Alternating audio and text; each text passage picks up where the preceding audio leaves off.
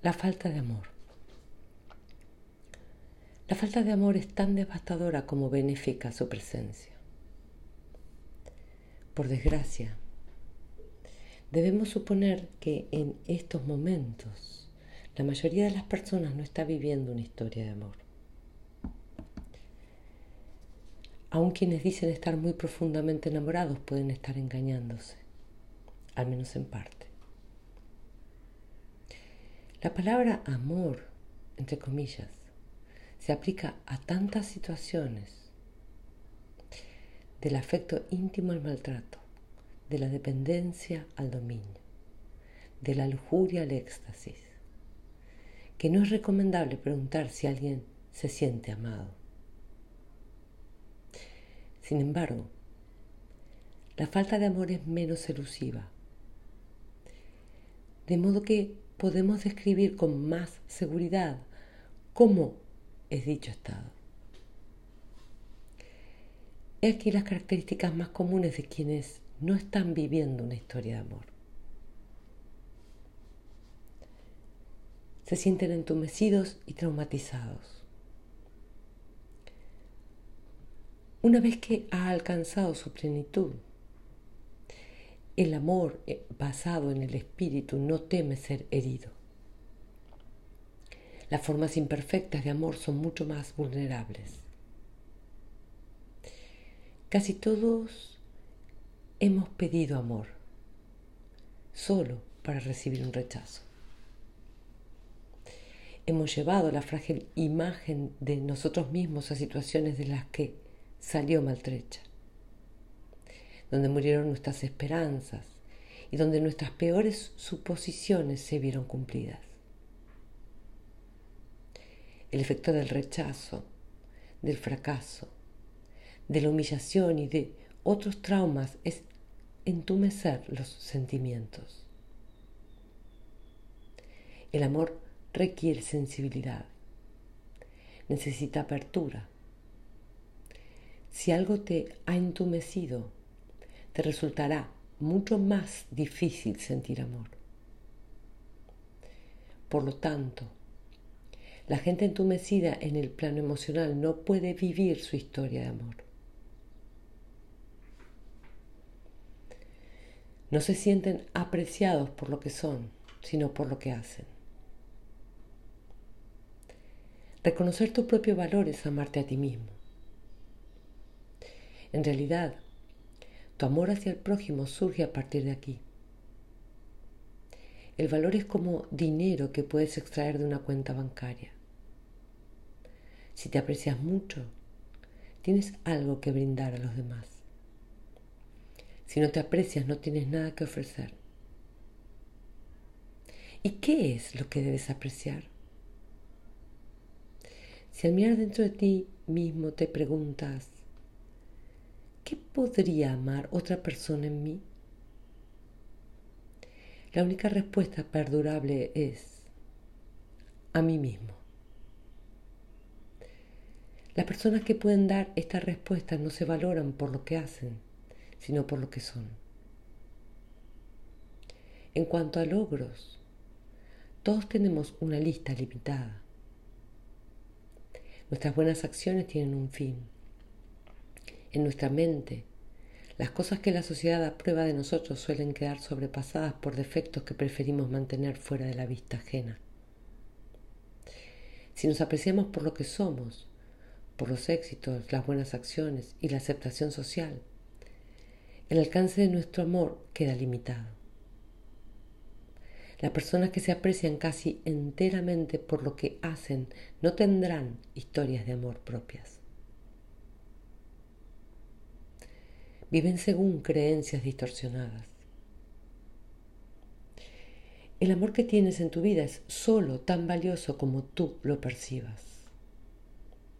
La clave de la percepción es creer. No existen encuentros neutros. Siempre vemos a los otros a la luz de nuestras creencias. Siempre nos sentimos vistos a la luz de nuestras creencias.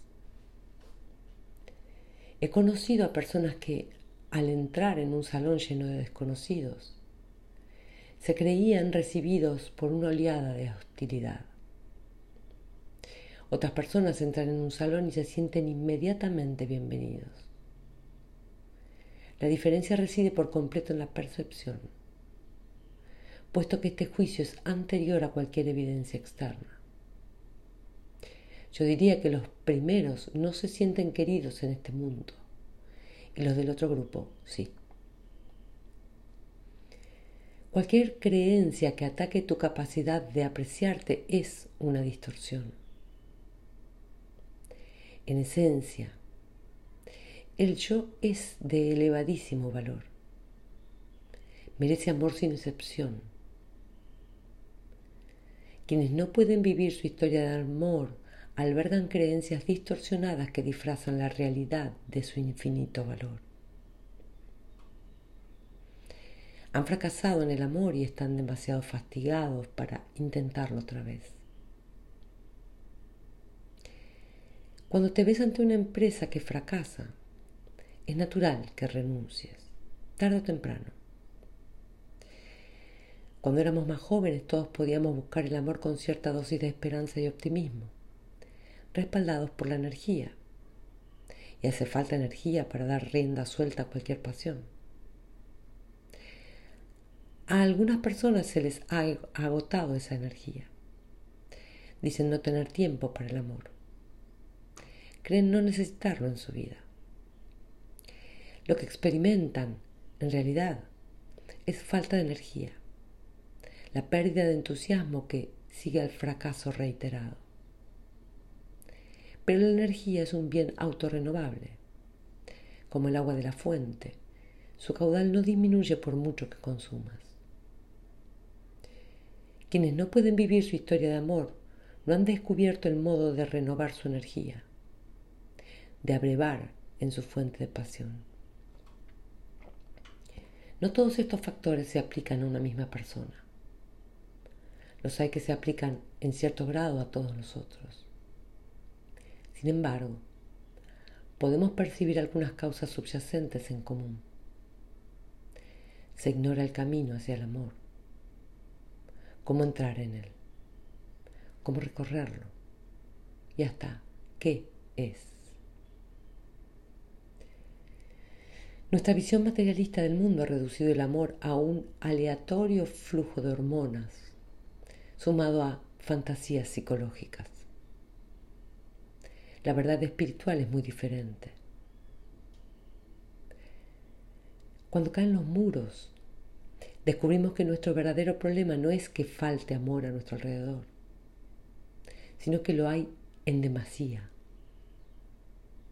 El amor es eterno e ilimitado solo que nosotros bebemos a pequeños sorbos de este océano infinito. Rumi afirma con total simplicidad este misterio, el más natural, pero también el más secreto. Al mirar dentro de tu yo más interno veo el universo que aún no ha sido creado. El misterio del amor no ha cambiado a través de los siglos es solo que no hemos dado con él. Cada vez que a alguien se le seca el corazón, puede parecer que se ha secado el amor. De hecho, esa persona ha levantado un cerco para dejar fuera una fuerza que está siempre en marea alta. Existir dentro del poder pleno y desatado del amor es aterrador, a menos que hayas recorrido el camino hacia el amor con total devoción, hasta su mismo final.